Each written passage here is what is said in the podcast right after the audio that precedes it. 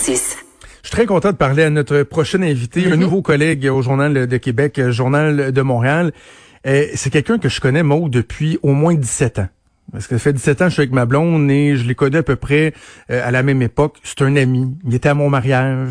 On a fait de la politique ensemble. J'allais dire, si vous connaissez depuis 17 ans, vous fêtez comme un anniversaire de mariage, quasiment. Ben oui, ben oui, ben oui. Écoute, c'est un gars super euh, brillant, intéressant, euh, qui a travaillé, entre autres, pour euh, le premier ministre Couillard. Il a été attaché de presse de Philippe Couillard pendant de nombreuses années et également directeur des relations internationales et canadiennes sous Philippe Couillard. Donc, depuis 2018, on pouvait l'entendre à Radio-Canada, à Cogeco, mais là, on va pouvoir le lire assurément dans le Journal de Québec, le Journal de Montréal. Il publie sa première chronique ce matin. Mon ami Harold de Fortin que je rejoins avec un grand plaisir. Salut Harold. Bon matin Jonathan, bon matin Maude. Ça va bien? Il y a 17 ans, là, je pense pas qu'on aurait pensé qu'un jour on se parlerait à la radio, moi animateur, toi chroniqueur. Non, écoute, fou, hein? je, je, suis, j'écoutais ton introduction et je me disais exactement la même chose. Je me disais, le temps a passé très vite, puis on est peut-être moins jeune qu'on l'était. Mais je, je veux d'abord d'emblée te dire que je te remercie de ne pas avoir mentionné à l'auditoire que je suis arrivé en retard à ton mariage. Je préférais le faire moi-même pour juste que ça arrive pas, euh, que, Un bon que, tu me dises ça puis que je sois surpris. Oui, attends, je. Attends, ok, mais là, non, mais t'as ouvert la porte. Maude, je pense que j'ai déjà raconté en ondes que quand on s'est mariés, euh, Mélissa et moi, à l'église Saint-Michel de Sillery, qui est la plus Ouais. belle église de la région de Québec, avec une vue sur le fleuve incroyable et tout ça, euh, on avait appris deux, trois semaines avant le mariage que le parvis de l'église, là, était pour être fermé pour cause de, de, de rénovation. Mm. Donc, fallait rentrer par le presbytère, tu sais. Et euh, ce qui donnait le moment très euh, awkward où lorsque les mariés euh, euh, sortent à la fin du mariage, là, tu sais, on passe dans l'allée puis tout le monde applaudit puis tout ça, mais au lieu de sortir par la grande porte, on faisait un croche à droite puis on remontait la l'allée dans, dans l'autre rangée. Mais ça fallait remonter parce qu'il fallait ressortir par tu sais, le, le- le derrière de l'église. Ah ouais? Donc quand Harold, euh, sa blonde et Hugo Damour qui était l'attaché de presse de M. Charest sont arrivés comme 20 minutes en retard au mariage, ils ont pas pu rentrer en hypocrite. Par la la grande porte dans le fond, puis de prendre le premier banc sur le bord. Il a, il a fallu qu'il longe toute l'allée comme ça. C'était vraiment, c'était un beau moment, Harold. Oui, C'est un non, beau c'est un moment. beau moment. Puis je me souviens surtout que je me disais bon, au moins Jonathan va pas voir ça. Puis quand dans- dès que je suis arrivé dans l'église, j'ai vu ton visage euh, se tourner et t'as regardé ta montre. Puis là j'ai fait, je le sais. Puis je me suis- j'ai baissé ma tête et j'ai foncé vers l'arrière de l'église. Wow. Ah, euh, très bon souvenir, très bon souvenir. Hey, dis-moi comment comment t'as trouvé ça l'expérience euh, d'écrire? Parce que t'as fait de la radio, t'as fait de la télé. C'est-tu la première fois que t'avais l'occasion de, de, de publier une chronique avec une contrainte de mots et tout ça? là? Ben en fait, euh, j'écrivais pour le Huffington Post euh, jusqu'à jusqu'à la semaine dernière. Oui. Euh, peut-être euh, une fois par mois. Et sur la contrainte de mots au Huffington, au HuffPost, j'avais pas de j'avais pas de contrainte de mots. Donc effectivement, ça a été un exercice assez compliqué d'arriver à 485 mots, incluant les titres. Et euh, c'est oui, ça m'a pris beaucoup plus de temps que je ne l'aurais cru, mais euh, je pense que c'est quelque chose auquel on s'habitue. Je, je vois que tu écris très souvent aussi dans le journal, puis puis euh, je vais sûrement avoir besoin de tes conseils à quelques moments parce qu'on a beaucoup d'idées, on veut dire beaucoup de choses, on veut être bien compris, puis en même temps, on réalise que l'interprétation que les gens vont faire de ce que l'on écrit est basée sur leur propre expérience. Donc, il y a un moment donné où est-ce qu'il faut qu'on qu'on laisse aller l'impression qu'il va y avoir parce qu'on peut pas tout contrôler. Donc, c'est un apprentissage. Absolument, absolument. Puis je veux qu'on parle de ta première chronique euh, ce matin qui s'intitule Le racisme, un obstacle à éliminer. Euh, bon, tu le dis, c'est les premiers mots de ta chronique. Tu as, 40 ans, tu es né au Québec de parents euh, haïtiens et euh, j'étais curieux et euh, très intéressé à lire ta, ta, ta lecture de la situation. Et je trouve que le, le mot obstacle que tu emploies dans, dans ton titre et que tu, tu, tu définis dans, dans ton texte, je le trouve intéressant parce que lorsqu'on parle de, ra- de racisme, on, on- parle évidemment de, du préjudice que ça peut causer, du malaise que ça peut créer, euh, de la douleur, de la peine, mais tu le définis aussi comme étant carrément un obstacle, un obstacle à la réussite, un obstacle à l'inclusion aussi. Là. Oui, je le décris comme un obstacle à l'inclusion. C'est quelque chose que j'ai vécu. L'idée derrière le texte était effectivement liée au fait de l'actualité récente, mais aussi parce que j'ai parlé à ma mère la semaine dernière, puis elle m'a dit que le, le samedi 27 juin 2020, ça va faire 50 ans qu'elle est arrivée au Québec. Puis euh, à ce moment-là, je me suis mis à lui poser des questions sur euh, comment elle a vécu son intégration, qu'est-ce qui est arrivé, puis elle m'a raconté certains problèmes qu'elle a eus. Donc le mot obstacle, je trouvais qu'il il- il était bien. Euh, également, ce que je me disais, c'est que euh, le racisme est un obstacle à pouvoir réaliser ses projets, mais tout en considérant que d'autres personnes peuvent avoir d'autres obstacles aussi. L'éducation est un obstacle, les conditions socio-économiques c'est un obstacle. Peut-être un handicap peut être un obstacle parfois. Donc tout le monde a une forme de une forme un obstacle qu'il doit surmonter, mais dans le cas particulier du racisme, c'est un obstacle pour moi qui est supplémentaire à ce que tous les gens peuvent vivre, puis qui est une situation qui qui est vécue difficilement par plusieurs personnes, puis que j'ai expérimenté aussi dans ma jeunesse. Comment tu l'as vécu, toi, dans ta vie? Comment ça s'est présenté à toi? Moi, c'est que j'ai quand je suis allé à l'école au début, comme j'écrivais un peu, c'est que euh, au départ, tout le monde arrive égaux à l'école. Puis euh, il n'y a pas vraiment de différenciation. Dépendamment du milieu socio-économique dans lequel on est né, euh, c'est sûr qu'on va avoir des fréquentations qui vont être différentes. Donc ça commence toujours par des remarques. Au début, on rit, mais à un moment donné, on réalise qu'à force qu'on nous les répète, c'est quelque chose qui rentre dans notre tête. Puis après ça, il va y avoir différents moments où est-ce qu'on va euh, on va nous traiter de, de, différents noms. Donc moi, c'est arrivé comme la personne qui est obèse va se faire traiter de gros à l'école, ou la personne qui a des lunettes en fond de bouteille, ça va être quelque chose d'autre. Mais pour moi, en plus, mettons que j'avais été gros avec des lunettes, par exemple, ben en plus le fait d'être noir, ça ajoutait un autre niveau d'insulte potentiel qui pouvait arriver. Donc, dans le sport, je pouvais me faire traiter de plein de noms que je vais pas dire euh, que je vais pas hmm. dire en ondes. Euh, dans le travail, je pouvais, il pouvait, il pouvait avoir certains commentaires qui n'étaient pas racistes dans leurs intentions, mais l'important c'était plutôt comment moi je le percevais, comment moi je le recevais. Donc, il y avait des remarques qu'on me faisait à moi qu'on n'aurait pas fait à d'autres. Puis à l'école aussi, mais y a quand on est plus petit, l'évolution qu'on a durant euh, notre période à l'école fait en sorte qu'on comprend que lorsqu'on est plus vieux qu'il y a de l'expérimentation, il y a la peur de l'inconnu, il y a l'ignorance un peu. On n'est pas nécessairement conscient de comment on comment on traite les gens, c'est quoi la réaction qu'ils ont lorsqu'on porte des paroles qui peuvent être blessantes. Donc ça, je l'ai pas accepté, mais ça rentrait quand même dans l'accumulation des commentaires. Puis à un moment donné, ma réflexion là-dessus, c'est à force d'avoir des commentaires de ce type-là, accumulés pendant plusieurs années, ça peut, dans la tête de certaines personnes, cristalliser une impression sur euh, une communauté culturelle ou sur une race en particulier, sur les personnes arabes, sur les, les Premières Nations, les Inuits, les personnes de race noire. Puis ça, ça cristallise une opinion qui, par la suite, peut mener à des comportements qui sont banalisés, puis qui sont à un moment donné, euh, qui sont présents un peu partout dans les sphères de la société. Fait que c'est un peu ça que j'ai vécu.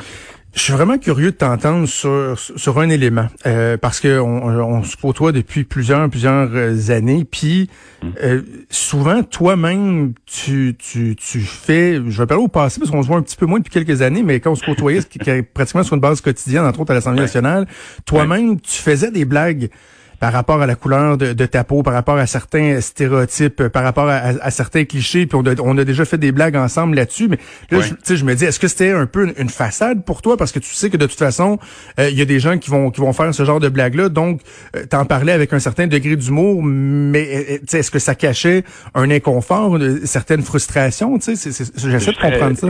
Écoute, on se connaît bien, puis ça, ça paraît, parce que tu vois, j'ai cette réflexion-là depuis longtemps, puis j'en parlais avec des amis, puis tu as, très bien cerné la chose. Ce que j'ai réalisé, c'est que lorsque j'étais plus jeune, bon, moi, je me suis fait renvoyer de, quelques écoles primaires, en tout cas, pour des pour des problèmes de comportement ou autre. Mais ce que je réalisais, c'est que c'était souvent lié euh, au traitement que me réservaient d'autres personnes. Puis, à un moment donné, euh, j'ai décidé, par mesure de protection pour moi, que j'allais parfois moi-même prendre le malaise puis l'amener à un endroit pour pas qu'on me le dise. Puis ça, je hmm. pense que c'était une erreur. Mais dans le temps, c'était quelque chose pour moi qui me permettait de me défendre. Parce que je me disais, si je le dis avant, on va pas me le dire après. Tu vois, tantôt, je t'ai parlé de mon retard au mariage. Ben oui, c'est ça, j'allais dire. Je l'ai dit tout de suite. Je l'ai dit tout de suite. J'ai pas attendu que tu me le dises parce que je voulais moi-même contrôler la manière dont je le disais. Mais c'était un peu des fois la même chose. Fait que des fois, je, je disais aux gens, bon, je le sais, qu'est-ce que tu vas dire? Tu vas dire que telle situation, c'est parce que. Je, je le disais à l'avance parce que je réalisais que quand on me le disait, je le prenais tellement mal que ce que les gens, ce que les gens, la réaction que les gens avaient, ils se disaient, ben Harold, t'es soupe au lait, là, c'est, une farce, là, c'est, c'est une blague. Puis là, moi, je disais, oui, mais c'est pas drôle. Puis là, on me disait, bon, ben t'es soupe au lait. Puis là, je me disais, bon, ben ok, mais d'abord, je vais pas en parler. Donc, des fois, j'essayais de ah prévenir. ouais. C'est un peu ça mon, c'est un peu ça ma réflexion là-dessus. Mais le, ce que j'ai trouvé intéressant dans, dans le texte que je cherchais à voir, j'ai vu un peu les commentaires des, des, des, lecteurs, puis euh, mm-hmm. sur Internet et tout ça. Puis je voudrais juste, ben, juste préciser une chose. Moi, le rapport ou le lien que je voulais faire, c'était pas sur euh, est-ce que les Québécois sont racistes, oui ou non, parce que dans un sens, le, racisme, c'est la personne qui le qu'il a qu'il a subi qui peut vous en parler plus que la personne qui qui est l'autre côté puis qui pense qu'il l'est pas. Mais je pense pas que le Québec est une société raciste. Non. Est-ce qu'il y a des individus qui sont racistes? Oui. Mais est-ce que à l'intérieur de ça, puis je faisais le lien avec la politique, est-ce qu'on peut lier la politique à l'adoption ou non de certaines politiques publiques? Puis là, ma réponse à ça, c'est oui.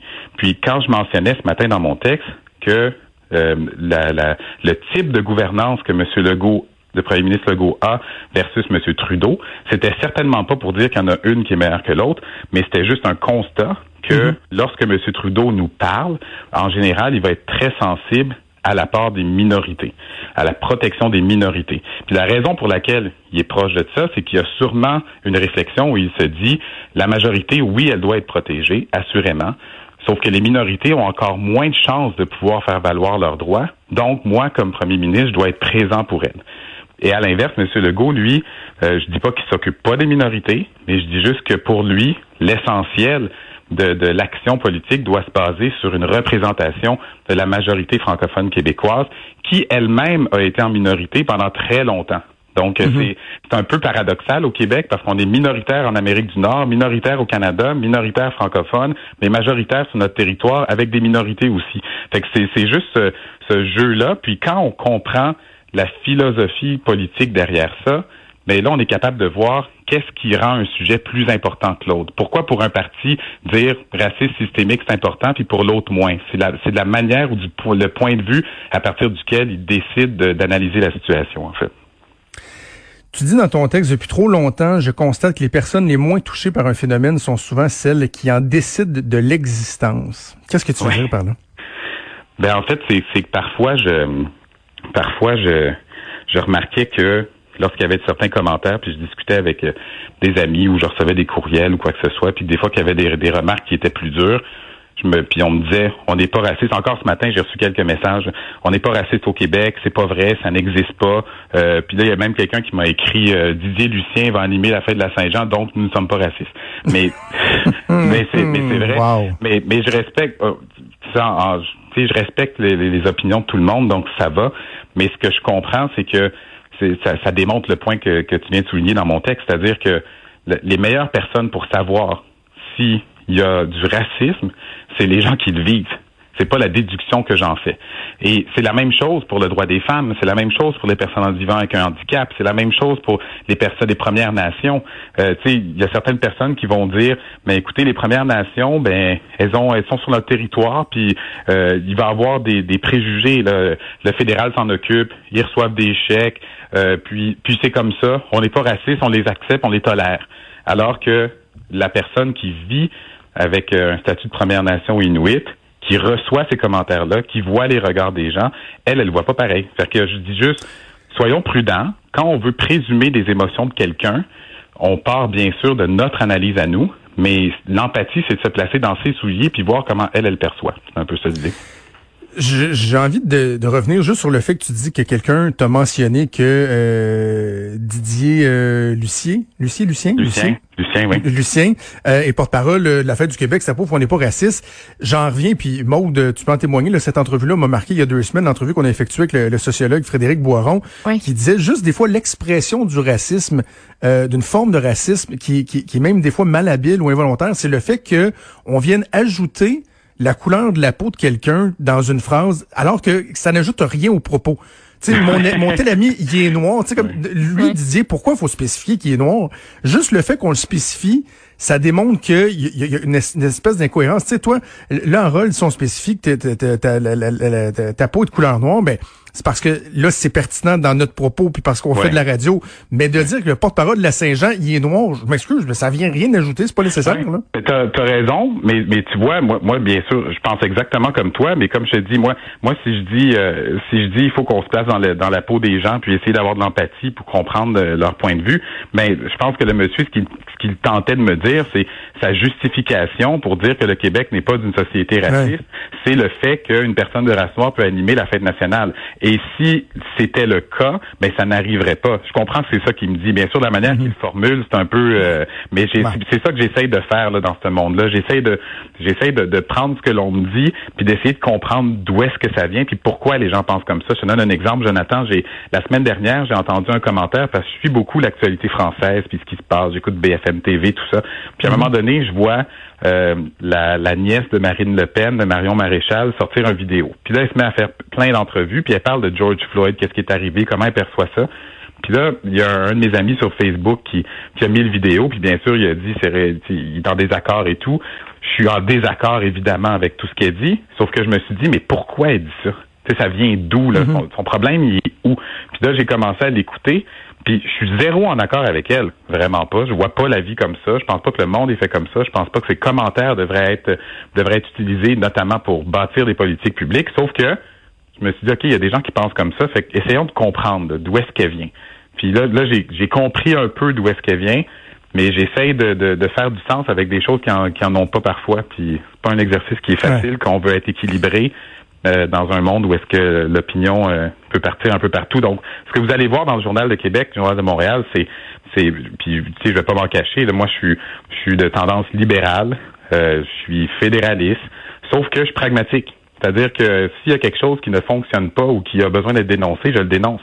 Mais vous allez toujours sentir un fond qui est qui est libéral, qui est, qui est fédéraliste, mais avec de l'ouverture pour dans le but de pouvoir comprendre ce que les autres disent, pour essayer de voir que à bâtir des échanges, parce qu'au Québec, euh, comme partout dans le monde, il faut qu'on bâtisse des échanges puis qu'on on arrête d'être clivé d'un côté ou de l'autre.